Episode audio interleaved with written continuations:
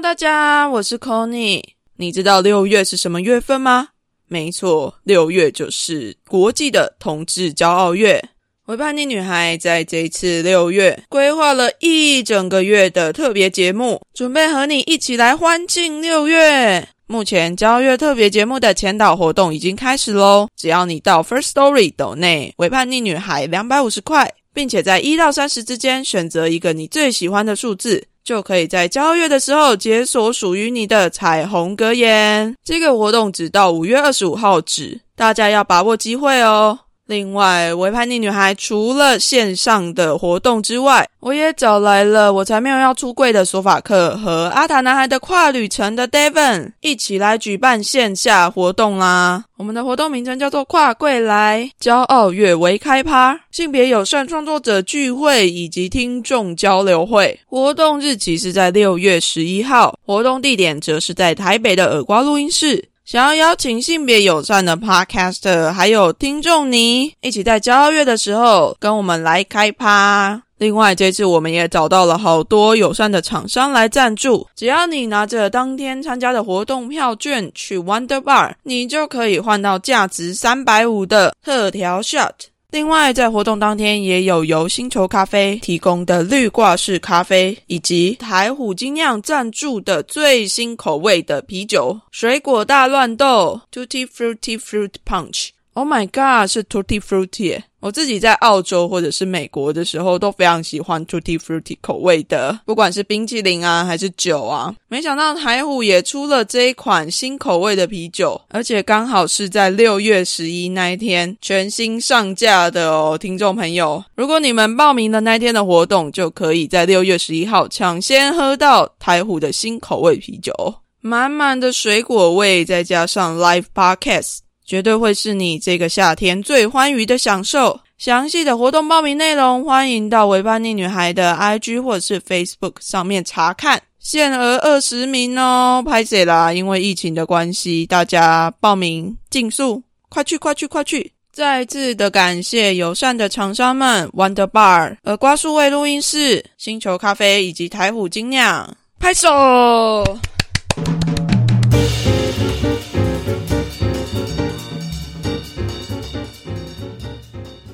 欢迎收听《国防关我什么事》，我是主持人 Conny。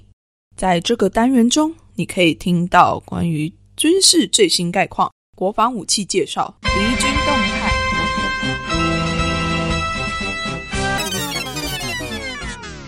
才怪！在这里，你会听到和以往军事讨论完全不同的声音和观点。如果你原本一点都没有在关心国防，这个单元会让你发现，原来国防离你那么近。如果你原本就会关心国防，也有些了解军事议题，这个单元将会让你发现，原来国防也可以这样讨论呢。好了，话不多说，就让我们一起听听看，到底国防关我什么事吧。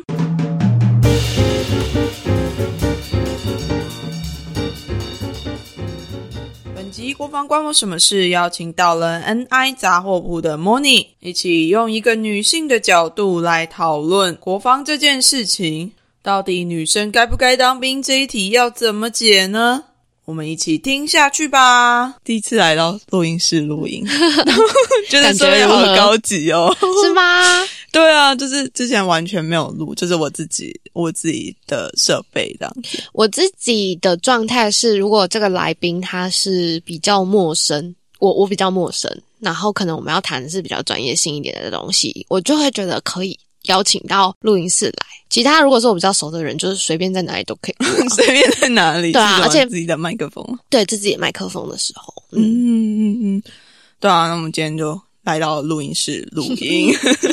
那我们一开始，哎，国防关我什么事？我们这一集又邀请到了 Moni，嗨嗨，就是我的好伙伴，一起办串联的好伙伴，没错，自己说。很开心。就是我们终于回台湾之后，就来找他录音，总算就是见网友，就是一起办完了一个活动以后，竟然才见面，对啊，就觉得哎、很厉害啊！我们透过网络也可以办活动。很棒，很棒。对，那我一开始因为这一集要录的是国防关我什么事，所以我在国防关我什么事前面都会问三个问题。来，对，第一个问题就是，你觉得如果你把国防部拟人化，它会是什么样子？我觉得这个有一个很既定的印象，就是其实对于国防部，我们都会说是一块黑布嘛。但如果你说要拟人化的话，就真的是还是会一个就是那种穿着制服军人的形象的一个男性，尤其是男性。嗯，对，嗯我的那个画面会是这个，嗯，嗯，所以就是一个穿军服的男性。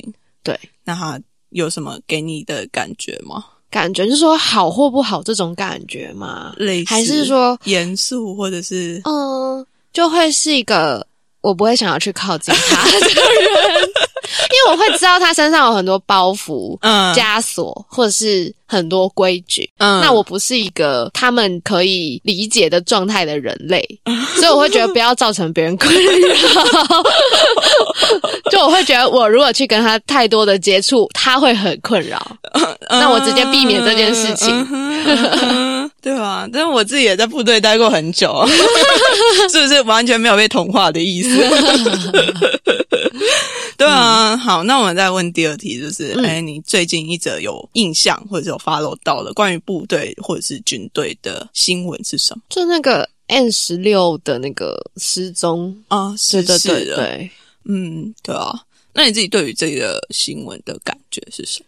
嗯，应该说就是我觉得军人他们对于任务的那个概念很清楚，嗯，然后可是，一般民众会觉得军事这件事情离我们很遥远，嗯所以就会很难想象说为什么我工作一半就会死掉。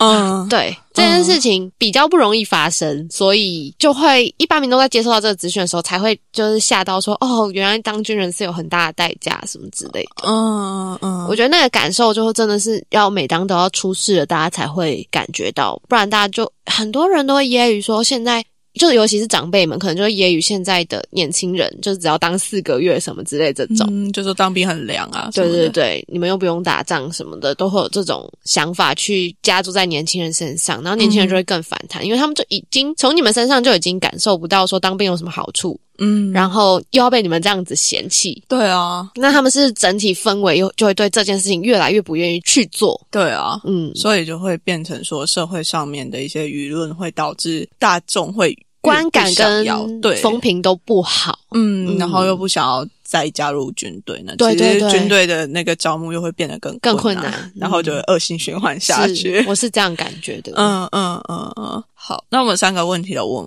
了，那我们嗯就先给你介绍一下你自己。好，我是 NI 杂货铺的 Moni。我跟你说，就是我自己在我自己的节目都从来没有讲过我自己的名字，要在你这里讲我的名字。OK，好。然后呃，我的 Podcast 就是比较实验性质的，就是我有一些对于声音的想象的目的，所以不太会是用节目形式的方式。但我的朋友说，呃，就我有些 Podcast 的朋友就是有回馈给我说，听我的东西，听我的 Podcast 会有点像，呃，可能是在我的书桌上的小盒子里。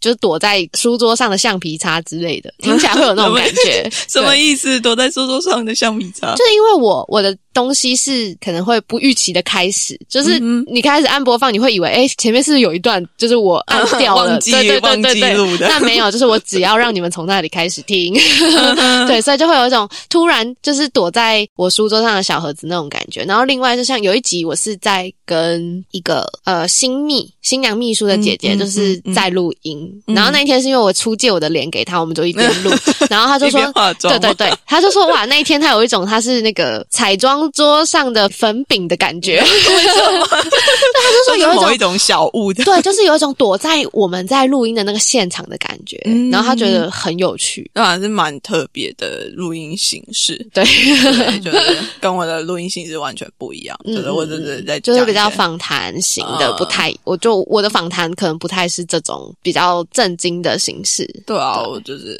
呃没办法，就我的军人嘛，嗯，我的来宾就是会那种，哎、我要大便，然后我说，哦，好，你去，对，大便，就就是我我不会让他们就是被困在录音形式这件事情上，可是那是因为我在实验某一些东西。嗯嗯嗯嗯，蛮有趣的。大家如果喜欢类似这样实验性质的声音的作品的话，可以去听一下。就是轻松就好。嗯，对对对。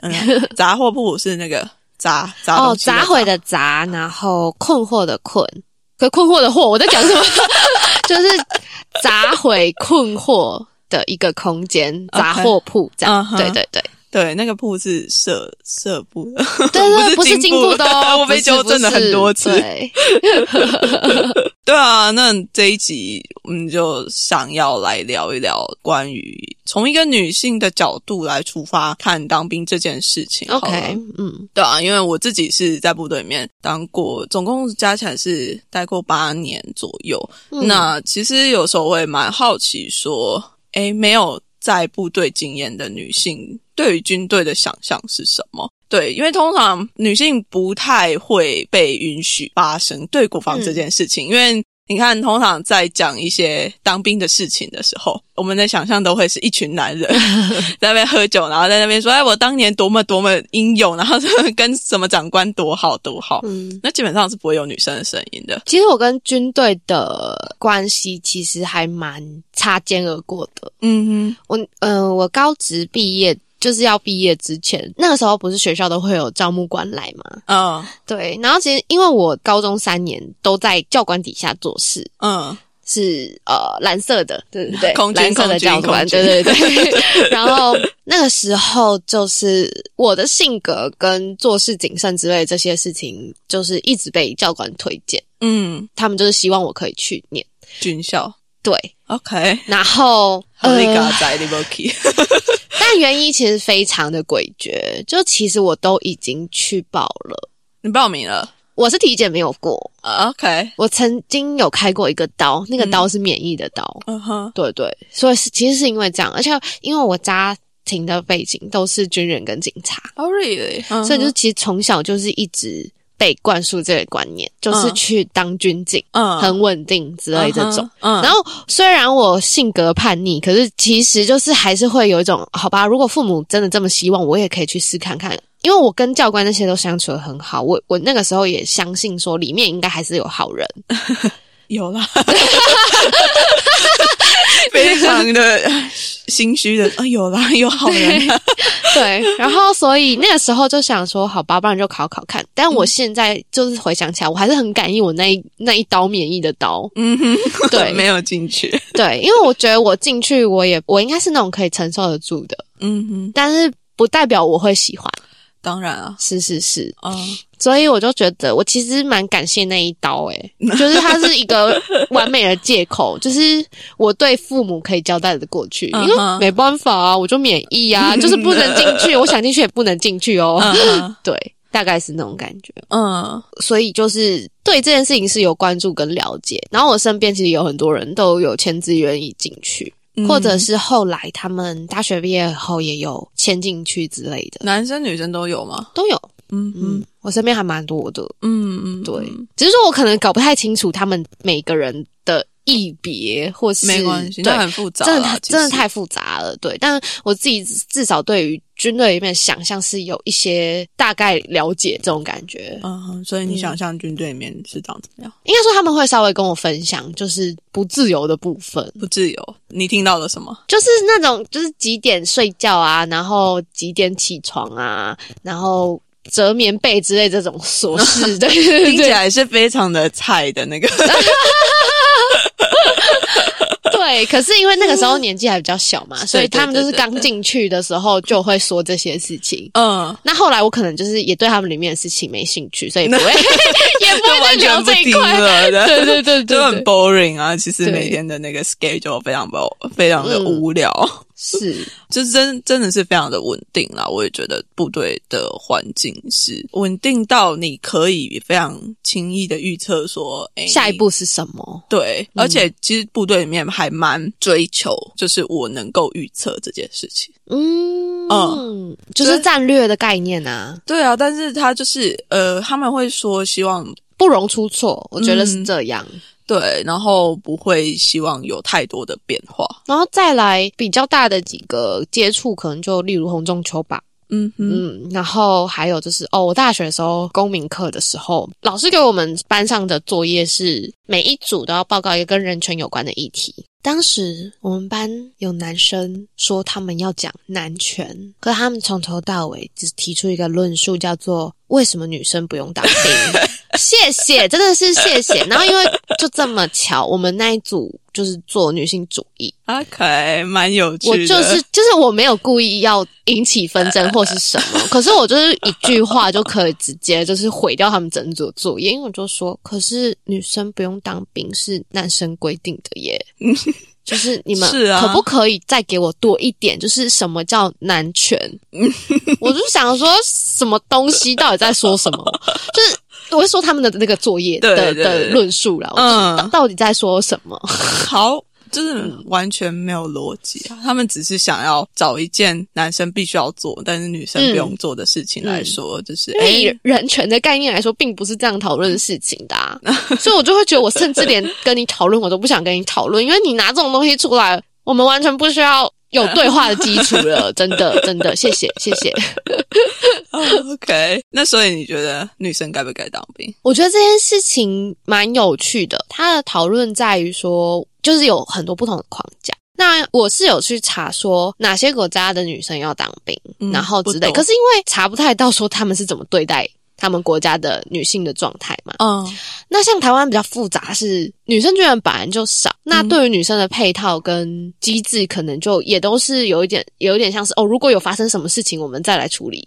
嗯对，但是我觉得女生要不要当兵这件事情，应该是说，如果我们今天变成说不分性别都要当兵，那它的机制会变成不是用性别来分，是有点像是不同的体能状态来分，就不一定是分你是男或女，是你的嗯可能体能状态怎么样，然后是达到哪一个任务的级别之后这种感觉。嗯，如果今天我们已经不分性别的话，它的要求应该是要转变成这样，嗯。才比较合理一点。嗯。嗯我可以说一下，就是因为现在呃男女生都要当兵的国家，可能就是以色列啊，嗯。然后挪威的样子，然后还有北韩吧，哎、嗯嗯嗯，就是一些哎还是古巴，我忘记了，反正就是那个资料找不到的地方。对对对对，对但是其实女呃，就算以色列的女性也要当兵，她们女性在里面的困境还是有存在的，就是她们也是也是啊，对，就是也是 因为性别的关系，女性大多数还是都是一些行政职、嗯文书职，虽然说也是有在，也是有在一些战斗单位的女性，但是相较男性就会比较少。那他们有的原因会说是，如果女性真的去打仗的话，比较容易被强暴，嗯，所以他们就会倾向不要把女性派到前线去。所以这件事情 听起来就很荒谬啊，就是应该说这件事情的问题在于，那为什么男性要强暴人？这个重点不是女性会不会强暴，而是这个世界结构的男性有问题啊！怎么会把这个问题让女性来收尾呢？是，就是他们会用一个比较保护的方式，他们会觉得说，哎，我为你好，然后就是用一个保护的方式，就变成一个限制，对于女性的限制。而且，当如果有一个男性来讨论女性应不应该当兵，听了应该就觉得很不舒服。嗯，我觉得就是女性需不需要当兵，搞不好还会是一个比较舒服的语气。但我自己遇到的男性在抗诉女性要不要当兵的时候，都会用一种为什么女生不用当兵啊这种方式去讨论，所以我觉得会没有共识，或是没有办法引起共鸣，就非常可以理解。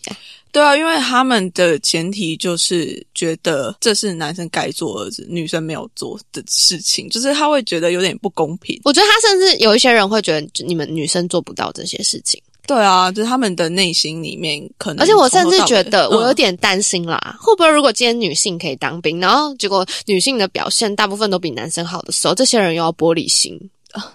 很有可能啊。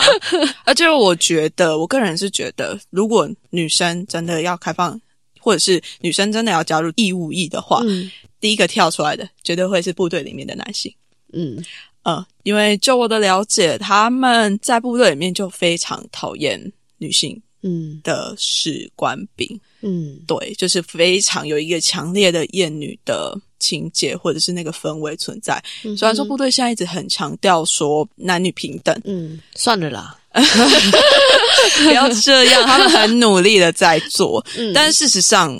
可能有时候是流于形式，因为他们整个的氛围是没有办法去做转变。对啊，因为就像我跟你说了，今天假如说全民皆兵的话，应该他的整个机制就会完全变化，它就不会是分男女，而是真的会开始分我们要怎么去定掉每个人的体能的状态是什么级别，这种感觉去分配，才会有可能达到真的平等。因为不一定女性的体能就弱于男性啊，是啊，也是真的会有一些体能比较弱的男性。那这个时候怎么办？我们不应该用性别去做那个级别的判定吧？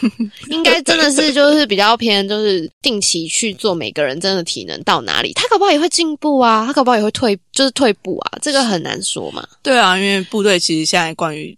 我觉得吵最凶的应该就是体能这一块啦，嗯、他们就会觉得女生的体能不行啊，嗯、女生的怎么样怎么样。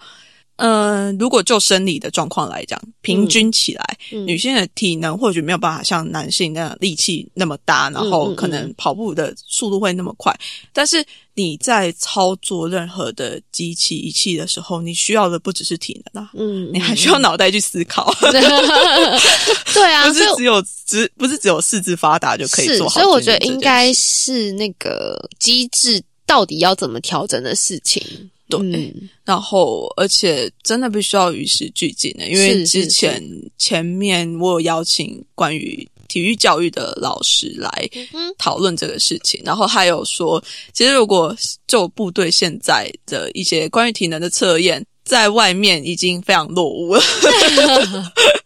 对啊，就是他们觉得不需要改变啊，这才是问题。这是问题的所在，非常的大。那我会觉得说这个问题好像呃有点难以撼动。嗯嗯，然后这个难以撼动，外界的人可能比较不容易理解啦。我觉得是对，就是尤其是那个阶层的部分是非常明确的。嗯、然后尤其是又在高阶的人，通常都是男性，不是通常是大部分，几乎全部清一色都是男性，是啊、都是那个年纪的男性。是啊，那这样子的非常明显、明确的，不管是性别或者是年龄的划分，就会变得让这个单位是没有办法去做改变的。就是大家的意见都会是一样的，没有别的新的一些不一样性别、不一样角度的意见去出现，是啊、而且主要都是异性恋男性，就没有要抨击的意思。可是就是我只能说，他们对于呃性别的想象非常单一啦，是，然后我们也没办法要求他们有多元性别的想象，就很努力啊，不是其实蛮努力的在做这件事情，但是之前因为你知道，嗯、我可以分享一个，反正就是前阵子我才听到一个说法，那一场对话真的是让我为之震惊。我们那一天在讨论的是关于就是我们在做社会公共参与的事情，嗯哼，然后我就说我在性别团体会感到比较自在，嗯，就是只要是公共参与的事物，嗯。的时候，然后那个时候他那个男性他就分享了他去当兵的经验，嗯哼，然后他就说像在他当兵的时候，一定会有体能比较差的男生，对。或是所谓的比较阴柔的男生，嗯。他就说那。整个群体里面一定会有那种超级阳刚，或者是对于知识性，就是他就是可能那种高中毕业，他他用他的说法是这样，嗯、然后他说他们就可能不能够体谅或是了解这些比较体能不好的人，因为好像说就是如果他们没有做到，大家可能要一起连做法之类的处罚等等的，嗯哼，所以大家就会排挤他们，嗯。然后他就说：“那我虽然在里面，平常我很体谅，或者是平常我很友善这些比较阴柔的男性，可是我在部队里面，我在当兵的时候，我也不会想要去帮助他们呢、啊。”对他这样讲，然后我就想说什么？你在说什么？怎么会是因为呃，如果我去站在他们那边，我也会被欺负，所以我不会帮他们说话。我觉得是，那你就不要再谈就是什么公共参与或人权议题啦。我觉得是很可以理解的，因为 嗯。当你在部队里面的时候，他是会把你这个人的个人抽掉，嗯，对。那基本上他会希望你在那个群体里面就是一个默默无名的人，嗯、然后在那边不要惹事，不要有什么样的状况就好了。对啊，所以就是抹煞个个别个体性啊。对，所以其实他会这样做选择，我觉得是很可以理解的事情，因为我自己曾经也是这样子啊。因为但是他的他、嗯他的态度是说，那你也不能怪我不去帮助他们吧？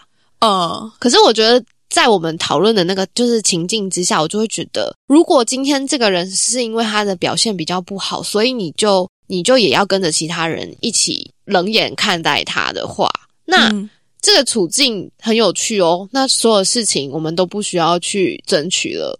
对啊，部队里面就是会带出，会很强烈的给你带出这样子的氛围哦。嗯它会让你整个 cover 住，就会让你觉得可是我很重点是无力，没有办重点是法改变。他也不是军人，然后他还说这种话，他也不过就去当四个月而已，你看，连四个月的人都可以感觉到里面的，对啊。那你就可以知道，如果你身为志愿役，他的那个强烈感是多么的重的压在身上。嗯，对，就连我自己，可能现在你可能会感觉到说，哎，我会讲很多很多 web 就是批判的话，但是让我在部队里面的时候，我也只能看没办法说出来，因为说出口，我尝试着有做过这件事情啊，嗯嗯，就可能好，我之前在部队受到性骚扰，但是我就跟单位长官讲，然后他就跟我说：“哎，那长官他年资很高，快要退伍了，那讲的也没有用，那你就自己就是平衡一下之类的这样子的话。又或者是说，有的学堂会说：“哎，那个部队规定就是你们女生什么时候晚上的时候不要能站出门哨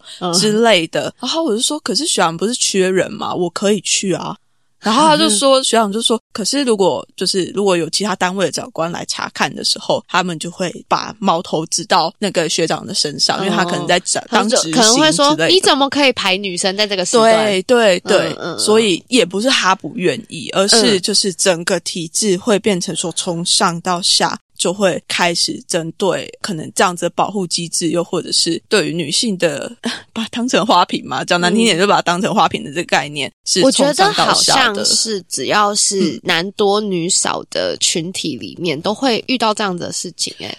因为前几天我也是看到一篇论坛上面的讨论，他就在骂说，就是那是工程师的群，就是工程师的讨论。他是说，为什么我们办公室里的女工程师也不会写某一种程式，然后可是就可以进来？然后下面有一个留言就很好笑，就说我不能说好笑，下面有一个留言很不翻白眼 OK，有点不 OK。他就说他的那个女工程师的作用又不是为了要写程式，是为了要让整个群体的工作氛围变好。我心想说这个，然后可是那个是最热门的留言，这样就是会还是有一种氛围，是女生进去主要的任务就是让男生开心。对，很恐怖。就很可怕，因为我之前有做过一个男人堆中的女人的一系列的，可能我那时候问也有问到工程师，然后消防员、体育记者，然后可能医师，嗯，然后在这些场合下面，其实这些状况多多少少都是存在的，就是女生嗯会被。期待是拥有一个情绪消化的一个能力，然后可以去包容、去倾听 的这种接住其他人的感觉的那种那个那你们就招你们工作内容就好好写啊，不然你们就是公司就是签辅导的人员进来啊。就是如果你们 要、啊。要你，如果你们真的是有这种用意的话，就明讲啊，没有不要让他是工程师身份进来，然后结果不是在做工程师要做的事情啊。就是他们会觉得女生应该要做这件事情，对啊，会这是权利物里面有写的嘛？我就觉得很奇怪，这都是全没有这啊。这个都不是那个女性的错，可是最后会被骂的却是那个女性。招、啊招进来的也不是她，她还能自己想进来就进来哦，长得好看也不是他的错啊。真的就是，嗯、部队其实也有这个状况的女性会被找去当成是一些颁奖的时候，在旁边颁奖的人呐、或者是一些下这个任务给他的也是男性长官决定的吧？是啊，是啊，嗯对啊，但是这时候有的人会视这些东西为一个机会啦，嗯就可以有更多的曝光在长官面前的那个曝光的机会。但事实上，这相对于女性来讲，虽然说有曝光的机会，可是同时她们也会被看外在，而不是在看能力。嗯哼，看外表，会变成说，哎，这整个氛围是非常奇怪的，嗯，是啊，嗯超怪。就很难理解。我觉得是因为那个那个里面的那个系统跟框架，就是真的是难以撼动，嗯所以变成说他们想要改变，真的会非常困难啦。是啊，所以我才想说从外部试试看吧。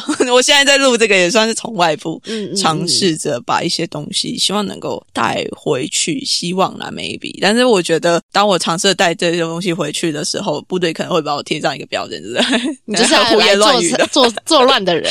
对对对，我就被嗯贴上作乱之人这样。对啊，而且其实，在部队服役之后，嗯，你们是想要回去就可以回去吗？去签了就可以回去吗？我呃看年纪，看年纪，嗯嗯嗯，他有限什么三十五岁之前之类之的类的，对啊。但是如果要回去的话，还是可以回去了。但是我没有打算要回去啊，因为嗯 对啊，我就是那个撑得下去，但是不喜欢、没有办法接受的人。嗯嗯，所以我会觉得说，其实部队还没有做好准备迎接更大量的女生进去。嗯哼，对啊，尤其是其实我觉得这在全世界各地的军队里面都是状况都差不多，嗯，因为呃美军他们的女性比例也是跟台湾的差不多，但是嗯。呃美军有其他的一些比较不一样的状况是说，他们有的训练会男女混合一起，就是我指的是就是就算去外面野营，嗯，然后男嗯。生女生是睡在一起的。嗯 OK，对，那他们可能因为是比较个人主义啦，嗯，所以如果当真的有一些性侵害的状况发生的时候，他们也是会归罪于个人，嗯。而不是归嗯嗯嗯归对对对。归在整个群体里面。嗯嗯嗯。但如果是在台湾军队里面，只要有这样的事情发生，就会归在整个群体里面，然后开始往上追溯，就是哎，你的长官怎么没有把你管好？嗯。然后上面的长官也会连带的受到惩处。我觉得这是一个非常有，所以才会变成说事件都会可能能压就压，是对，就是他那个往上追的那个东西，我觉得不太合理，嗯。因为有的时候真的是个人的行为。嗯，那你这样子往上追溯的时候，会变成说是大家就会畏畏缩缩的，没有办法做事情。大家都只希望，嗯哎、下面的人平平安安的，不要做任何事情，就傻傻的在那边就好了。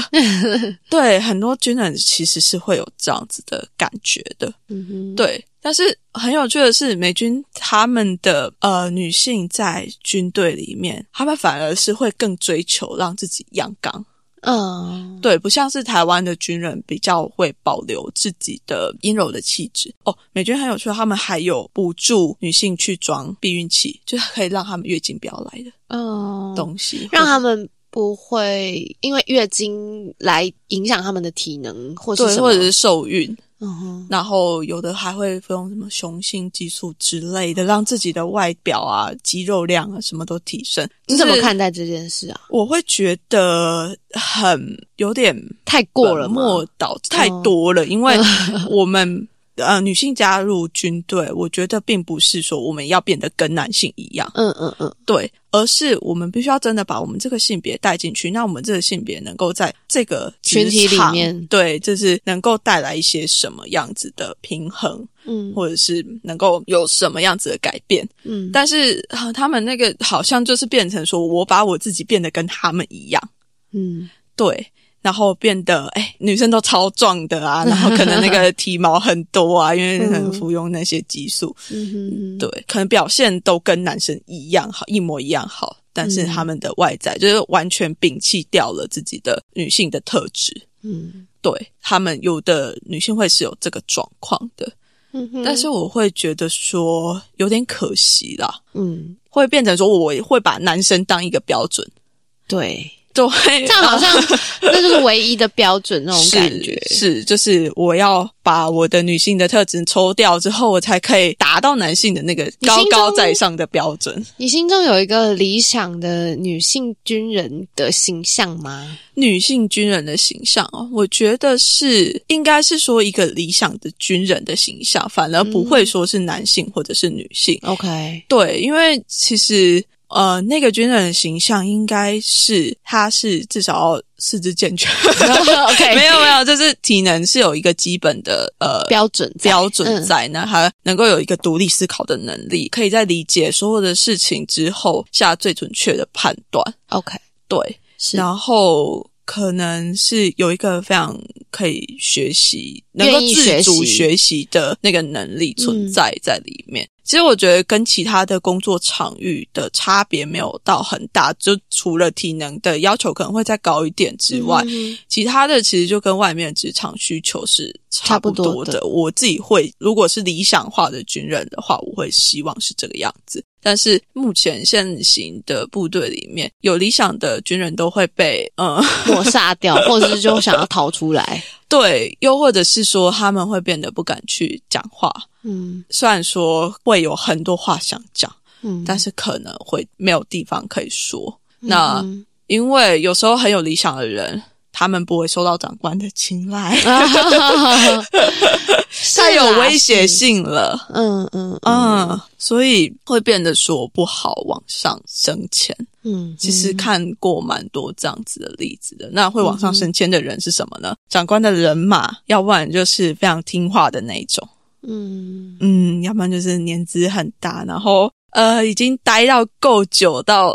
呃，他不生好像不太怪怪的，对对对对对，就是撑久必胜的概念，好不健康哦。对，就是他，我觉得筛选的机制有一点点问题了，而且我觉得应该有淘汰机制吧，就没有淘汰机制，因为现在就是很怕找不到人。嗯，但是我觉得其实有一。应该要先有淘汰机制，那整个体制才会慢慢变健。体制健康以后，才会有人要来啊！对啊，对啊，对啊！但是现在我觉得是因为太害怕说，哎，没有人要来，所以变成说那个淘汰机制就很差，很超级差的，连军队里面的自己的人都会说，我们都在捡垃圾，好糟糕的说法。对啊，就是然后。大家都在互相批评，说：“哎，你那个怎么那么烂啊？”然后下面人批评上面人很烂，上面批评下面人很烂。就是我觉得 这个很负面的一个，超可怕。什么样的人会想要去当军人？现在台湾的情况，缺钱，就是需要一个很稳定的工作的人。你不觉得听起来就超不健康吗？是啊，就是除了钱没有任何的吸引力的一份工作，哎，是，而且我觉得他们现在招募，他们根本就不 care，就是所谓的国家安全不 care，啊对啊，那可我也不能这样子全部一竿打翻一船人啊。但是确实很多人，因为他们现在招募的关系吧，他们可能都会用钱来来当做一个诱因，嗯，想要让他们能够进来。但我觉得其实这样子好像不是那么的健康，超级，哦，就是只剩下钱之外没有别的事情了，会很难去改变这个体制。在你的军旅生涯当中，你觉得除了稳定的薪资以外，你有得到什么吗？我觉得就是油嘴滑舌的能力，没有，听起来真的超级没有。超级没有吸引力耶，是，但是就是你在那里永远真的不会成长诶。应该是说要看个人，就是我觉得我自己是有意识的在让我自己是不能够停滞在那边，但是很多人可能就停滞了，是我可以眼睛看过去，超级多人就直接停滞在那里。那我觉得也有可能是因为我是比较幸运的，因为蛮多的军人他们的家里可能真的有一些比较重的经济需求，嗯，那他们可能就光是专注在怎么样去处理家里的事情就已经精疲力尽，没有错，就没有办法再去做额外更多的事情。那可能我也是算比较幸运的一个人，那会觉得说这件事情好像是。我好像也不能就去指责他们说为什么你们不去成长，或者是不去怎么样？应该说，如果军人里面的那个情况大家都很类似的话，他变成都是同职性，就是因为家庭困境，然后才愿意来当军人。那会变成说，只要这些人家里再出了什么事，就是应该说这些人都很容易家里有事。诶，我的意思是说，他的那个同质性太高了。对啊，我觉得这也是一个问题啊，就是不管是在性别上面，就是多元性，就是年纪啊，这些这些方面，嗯，其实部队里面的所有的那个样子都太像，对，所以他这个东西是没有办法流动的，让他每个人进去就是年轻进去，然后复制年长的那个样子，然后一代一代这样复制下来，好可怕，超可怕，嗯。对啊，但是我还是有看到一些真的是有尝试在做一些改变的长官啊，就是他他有在做改变，但是那个速度是非常慢的。嗯哼，嗯，所以我还是得要带给自己一点希望，就哎有有可能会改变的状况，但是就是步调非常的缓慢。嗯。那其实，如果真的说要谈到女性真的要进去当 U E 的话，我会觉得会需要非常多的协调啊，然后部队里面人就是会先开始抗议，对吧？我是觉得，如果现行现阶段的里面的女性的应对跟该怎么去权衡，可能会遇到问题，都还没有做好。真的是先不用谈义务意义 的可能性啊，就没有还没有做好准备吧。但是因为就台湾现在，而且我觉得最容易听到的一个批评就是什么去当兵都在拔草啊之类这种。如果我们国家义务役进去没有办法透过这几个月的训练，让国民他拥有基本的防身的能力，或是在真的国家发生了什么，然后有立刻上战场的能力，那到底进去干嘛？嗯。除了学会服从，还可以干嘛？甚至那都不是真的服从，就是假意 装模作样给你看的服从。是啊，就是嗯，我会觉得说，可能部队在这四个月的教育训练上面也会需要调整。嗯，因为他们现在就会很怕事。就是因为红中秋事件之后，他们就会对于训练很多事情都会减轻。我也讲说，当兵到底要干嘛？就是就像我刚刚讲的，就是如果以我的理解，我去当兵，我可能会希望可以学到如何防身、如何自保、如何保护我旁边的人这种感觉。但是看起来就很困难啊，就是好像为什么为什么这个教育体制做没有做这件事情？嗯，不然到底为什么要当兵啊？我不懂。我觉得当兵还蛮重要一件事情，是你必须要理解说，哎，台湾现在的战就是军事情况，对军事情况到底是什么样子，然后。呃，我们面对到的威胁是什么样子？那其实这个东西，可我从来都没有听过他们在聊这些啊。是，就是因为他们好像会有一种阶级的概念，是把这东西留到军官的阶层，再往下，他们很难去往下传递，就是他们不愿意去往下传递，我也不知道为什么。所以，但我觉得这件事情是非常重要的一件事情啊。你如果不了解你的。你可能会遇到什么样的状况？你怎么会愿意就是为这个国家去努力？这种感觉。对，而且如果我们的国家给我的军事教育是拔草，那我当然不会觉得我应该要学会如何保护身边的人。嗯，对啊。然后我觉得是说，可能一些基本的武器教学之类也要有吧。有啦，有，但是就是因为他们现在都会觉得说，哎，行哦。很有趣的状况是，部队里面的人会觉得新进来的那些阿兵哥很不耐操，然后有的会很操眉，嗯，就会不太敢去教，然后就会觉得哦，好好的，你们现在只有四个月，你们就这四个月好好的活过去就好了，不要出什么大事情就好了。可是因为照理来讲啊，体能训练这种事情。其实是很有技术性的。我们以体育的方式来讨论的话，就是它不会是哎，你没达到一个标准，你就不 OK。它应该是我要怎么训练，让不同体能的人都有机会达到某一种标准吧？是啊，但是因为部队里面，它就变成说是一个非常大量的人在里面，所以他会很难去做到个体化的。处理，嗯，就会变成说他只能用这样子非常快速的量化的方式，就是哎有过没有过，他没有过、要统一大家做什么样的训练。那除非是真的你签了志愿役之后。到了单位，他们才有可能有连上一些比较有经验的人，嗯来帮你嗯按照你的体能去排定一些课表啊，或者是什么样子的事情。嗯那基本上你在新训的时候有一点困难去做到甚，至我都觉得，就是义务役的这个讨论，甚至还有一点嗯荒谬啦。就是我会觉得，假如说国防这件事情它很重要，那是不是他现在机制不一定是要大，就是十八岁就要去？嗯是不是他有可能就是从小也有我们的国防课程是不是有可能变成说有不一样的形式？然后可能我从小就可以接触，然后是我真的可以因为这堂课，然后学习怎么保护自己、嗯保护国家。我觉得那个状况有点像是哦，如果今天当台湾真的发生战争的时候，我有没有办法自保，不需要别人保护我？嗯，我这个对我来说可能会比较重要一点。有啊，他们现在有尝试在做，就是全民国防啊，什么嗯营区开放啊，然后就是让大家进去。但是我觉得进到校园这一块也是蛮重要的，但是其实因因为所有人对教官的印象就是他是就管我服装仪容而已。对啊，就是他的那个接轨有点障碍啦。对啊，嗯，还蛮需要再去思考说，要怎么样让孩子能够真的呃有这样子的概念是。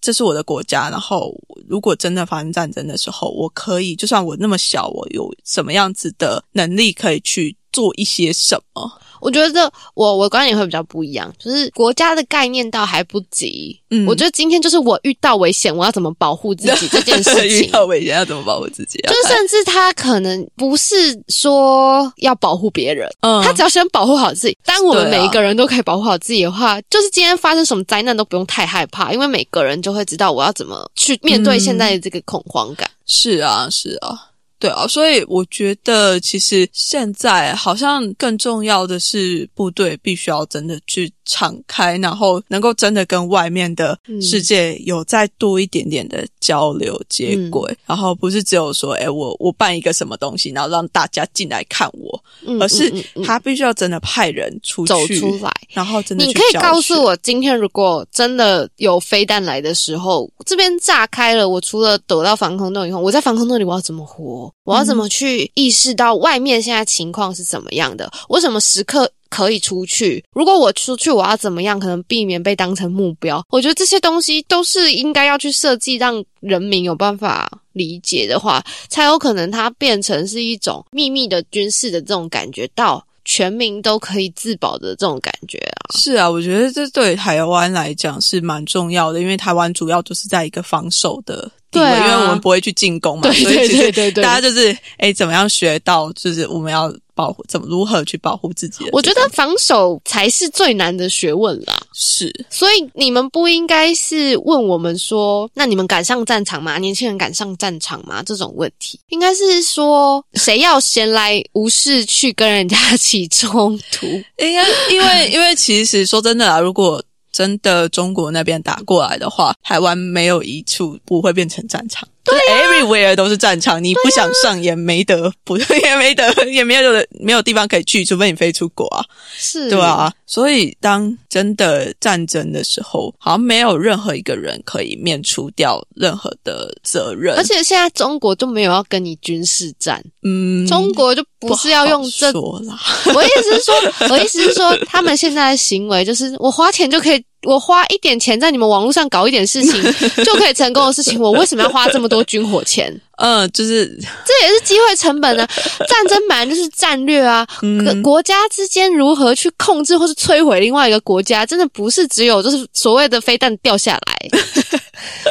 没有错，就是我，而且我们现在更需要面对的是资讯战跟心啊理战。是啊，就我觉得问那个问题很荒谬，而且很喜欢就是讨论说，就是敢不敢去打仗这件事情，就是很奇怪，就是这个问题超级奇怪，就是他问的这个问题情境应该是今天我们发生了什么事情，我们如何去对抗的事情，嗯，而不是说你敢不敢打仗，你敢不敢打仗，这个问题就是超没有逻辑啊！这不是我敢不敢打仗的问题，是今好啊，打仗打哪一种仗，嗯策略上怎么安排？今天我们面对是哪一种类型的仗？打仗已经不是只有所谓的八二三炮战的那个印象了，好吗？就是你以为现在人还要这样打仗哦？没有，对啊，大家没有想要能够不要动到军火就不要动到军火。对，基本上军人在做的事情就是已经是最后的底线了啦。对啊，所以我觉得这个讨论也很浅薄啦。嗯就是我敢不敢去面对所谓的传统战争的军火的这种心情，它不是一个现在容易发生的事。是，就是成，就那个机会不大，几率不大。对，如果我们可以在别的地方，我是说，例如是呃网络的战场啊，或者什么之类的，就可以解决的事情，谁要特地出动这么多人啊？我这么轻松就可以解决你们国家，我为什么要这么辛苦的解决你们国家？确实是啊，但是他们就很爱嘴炮大。家都当中共是白痴是吗？确实是 就是我觉得不不要把 不要把自己想的太重要。嗯，我觉得是因为部队再怎么样都会用一个最最糟的状况去设想，必须要去设想说，哎，如果真的这些事情发生的话，怎么办？如果真的这些事情发生，你们也没有办法，你们就搞啊。他们如果真的要派所谓的直接武力清台，我们国家就是挡不住啊。嗯这时候就是不可能挡得住啊。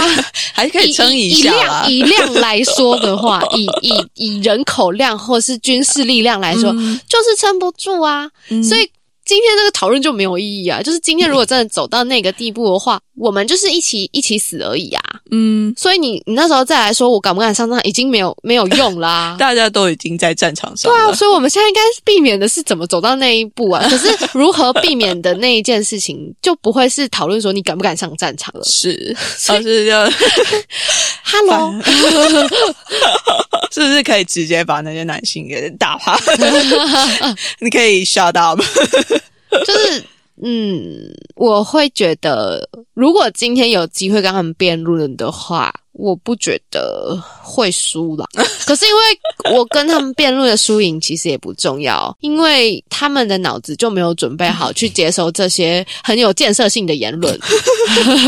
就只会觉得说，为什么女生都不用当兵？为什么女生不用当兵？是对对对对宕机哦。对啊，所以我觉得绝对不是不能跟他们谈论一些什么，而是跟他们谈论没有必要。对，所以这才是为什么我想要开一个小小的空间嘛，算是能够真的去嗯讨论一些这些事情。嗯，因为如果你真的跟一个男生讨论的话，说真的不会讨论出什么结果，他只会一直想要把你盖住而已。对对对。OK，那就。嗯没有必要跟想要去叫你闭嘴的人对，应该说没有啊。你你如果要我闭嘴，好啊，你要说服我为什么我应该闭嘴啊。嗯然后最后通常这种局面就会导向没有他应该闭嘴。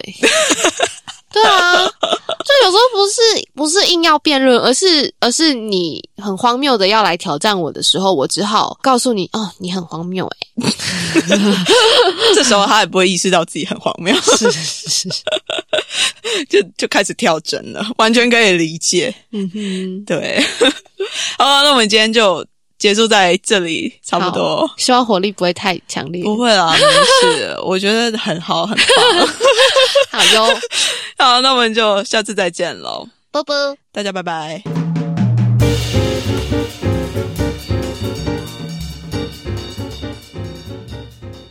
本来这一集 c o n y 是想要自己录一集来讲讲看，就是我自己觉得女生该不该当兵，但后来就觉得，诶，我自己讲好像蛮无聊的，于是就邀请了 Moni 一起来。而且我本来还担心我自己的炮火会太猛烈，结果后来邀请了 Moni 一起来聊之后，就发现，哎、那个炮火好像是加倍的各种轰炸。但我觉得这样子的讨论也是一个蛮不错的讨论方式，因为在这样的讨论当中，我们可以再次的反思。当我们问出女生应不应该当兵的这个问题的时候，我们所站在的立足点是哪里？是为了争取所谓的公平？诶，女生就要当兵，男生就不用当兵吗？又或者是真的要去讨论这个体制能不能够再更友善一些？无论是对于男性，或者是对于女性，甚至是对于性少数，我觉得这样子的讨论是非常必要，而且是部队现行的做法之中还蛮缺乏的一个讨论空间。那不知道你对于女生要不要当兵，或者是为什么要当兵这件事情有什么样的想法呢？如果你有任何的想法，都欢迎到伪叛逆女孩的 IG 或者是 Facebook 上面跟我分享。也别忘了到 Apple Podcast 上面为我留下五星评价，并且留言。那如果你再更喜欢我一点的话，也可以到 First Story 上面 d 内我哦。另外，订阅、订阅、订阅《伪叛逆女孩》这一集，国防关我什么事？就到这边，我们下次再见喽，拜拜。